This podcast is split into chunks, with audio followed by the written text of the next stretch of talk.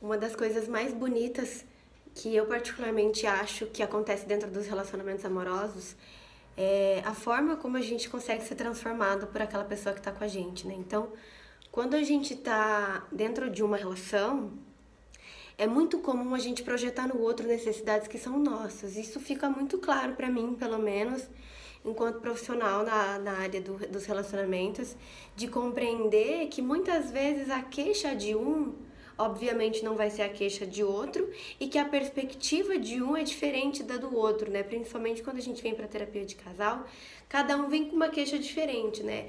Então é muito perceptível que a gente, enquanto ser humano, coloque a responsabilidade das coisas nos outros, né? A gente faz isso com todo mundo. Quem é que nunca fez isso? Quem é que nunca colocou a culpa no marido, na esposa? Quem é que nunca colocou responsabilidade, né?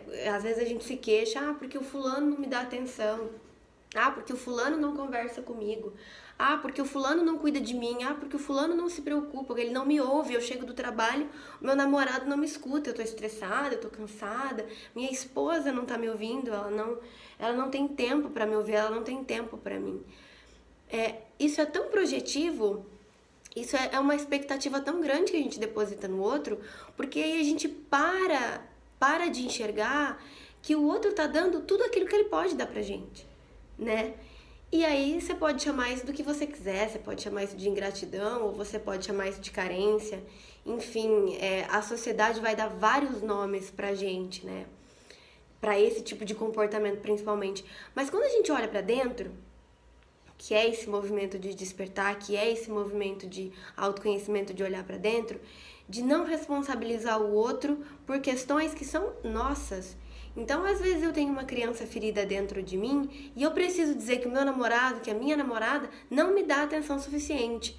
Mas ela, ele nunca vai me dar atenção suficiente, porque a gente é insuficiente. Eu vou ser insuficiente para qualquer pessoa com quem eu me relacione, você vai ser insuficiente para qualquer pessoa com quem você se relacione. E tá tudo bem?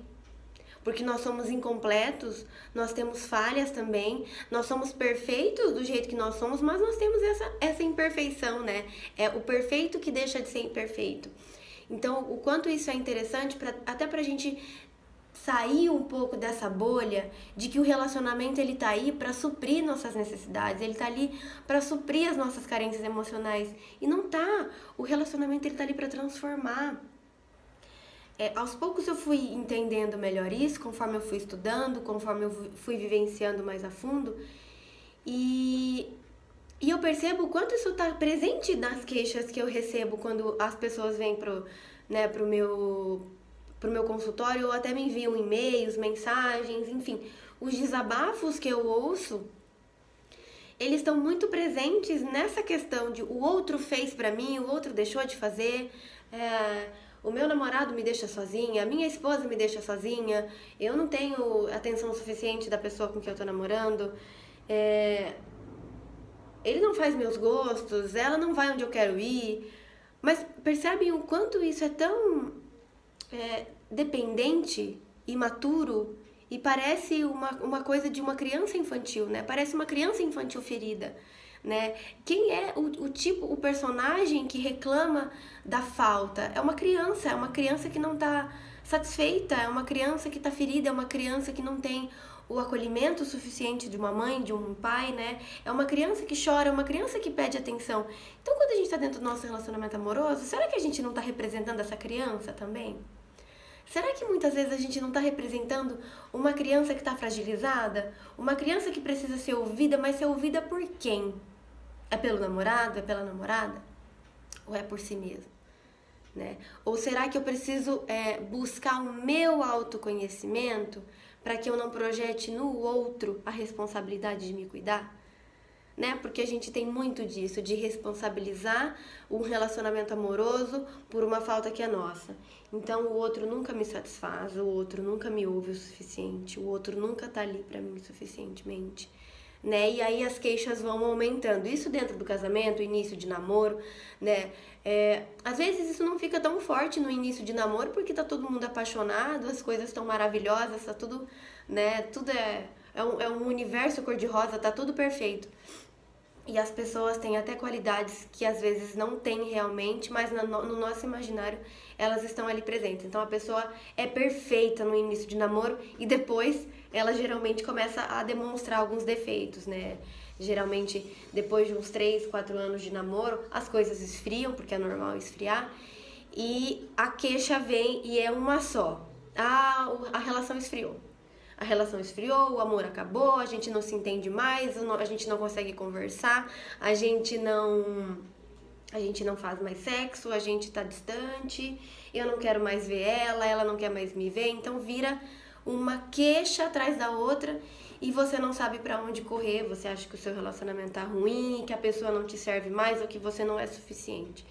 E tá tudo bem, isso é uma coisa natural que acontece, tá muito presente.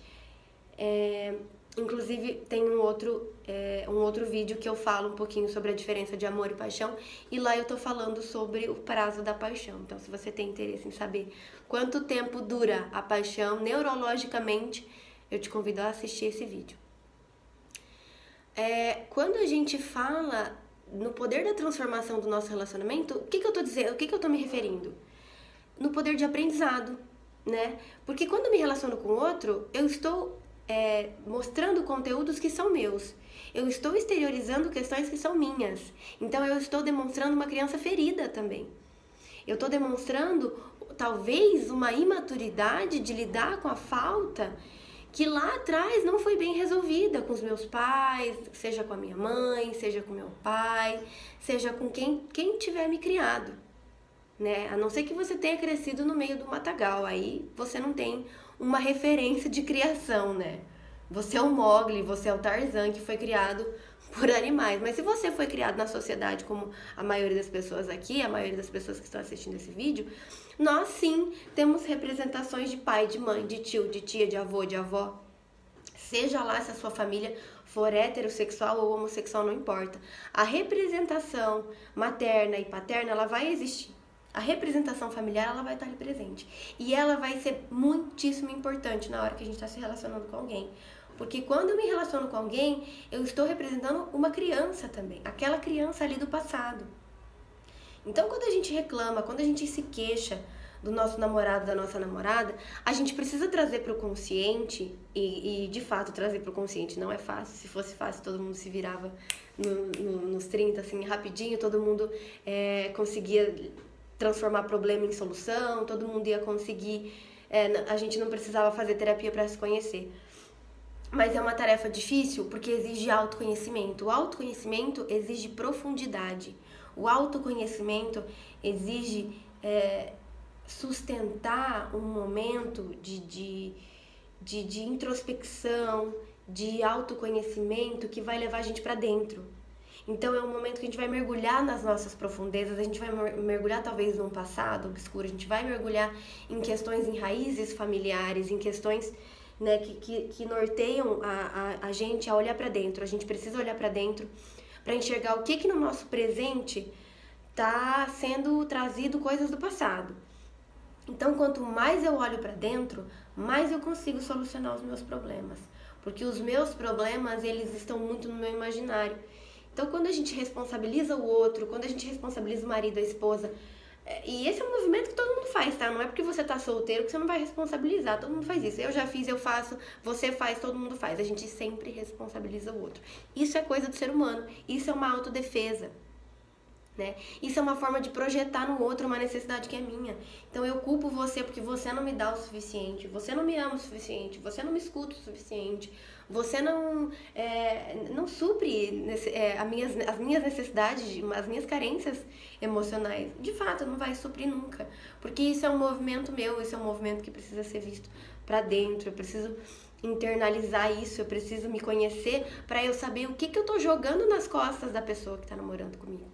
Então, quando você é, se queixar do teu relacionamento, quando você pensar assim, poxa, meu relacionamento não tá legal, é, eu não amo mais meu marido, eu não amo mais a minha esposa, olha para dentro e se questiona. Será que você não está elucidando ou dando voz para uma criança ferida, para uma criança que está machucada e que está precisando de um acolhimento e que está responsabilizando o outro e não a si? Pensa nisso.